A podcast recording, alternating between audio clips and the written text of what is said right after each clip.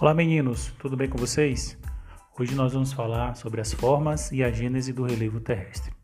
O relevo terrestre e sua complexa gênese pode ser bem mais bem entendidas a partir da teoria das tectônicas de placas e da dinâmica da litosfera terrestre.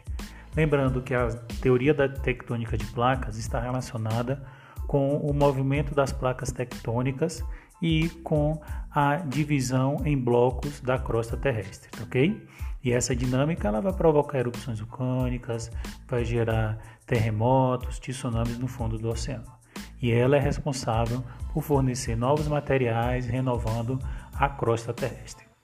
Todo o relevo da parte emersa da Terra, que corresponde a apenas um terço da superfície do planeta, está esculpido na parte da litosfera representada pela crosta continental.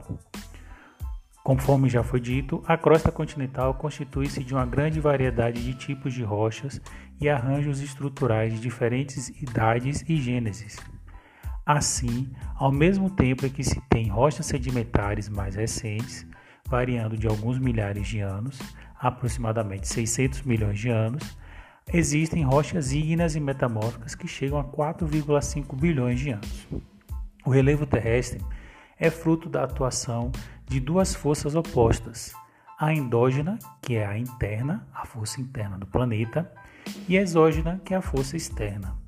Sendo que as internas elas são geradoras das grandes forças estruturais do relevo, e as externas são as responsáveis pelas formas esculturais. As macroformas estruturais. As macroformas estruturais do relevo terrestre estão representadas pelas plataformas ou crátons, pelas cadeias orogenéticas ou pelas bacias sedimentares. As plataformas ou crátons quase sempre se mostram em, com relevo muito rebaixados por diversas e longas fases erosivas são terrenos que guardam características de baixos planaltos ou ainda assumem aspectos de depressões posicionadas às margens das bacias sedimentares ou dos cinturões de cadeias orogenéticas antigas. Os grandes domínios estruturais da Terra estão assim distribuídos. No continente americano aparece o escudo das Guianas, o brasileiro e o canadense no continente africano o saariano, na Europa o russo, na Ásia o siberiano, o chinês e o indiano, e na Austrália o escudo australiano. No território brasileiro, o escudo das Guianas é caracterizado preferencialmente por rochas metamórficas muito antigas, do período pré-cambriano médio a inferior ocorrendo ainda rochas intrusivas e vulcânicas bastante velhas, e alguns trechos apresentam coberturas sedimentares antigas. O mesmo ocorre com a plataforma sul-amazônica e a, a do São Francisco, que recebem a denominação de escudo brasileiro. Ambas correspondem a terrenos relativamente baixos, de 400 a 600 metros, ocorrendo algumas áreas com coberturas sedimentares residuais, como é o caso da Chapada do Caximbó e do Planalto do Pareci.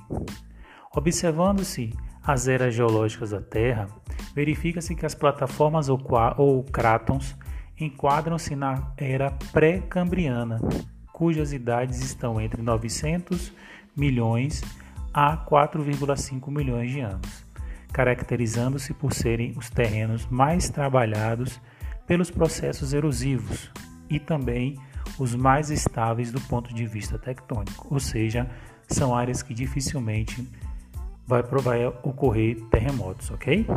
As bacias sedimentares, elas constituem outra estrutura de grande representatividade territorial ao longo dos continentes. Essas bacias são formadas por espessos pacotes de rochas sedimentares que chegam a ultrapassar 5 mil metros.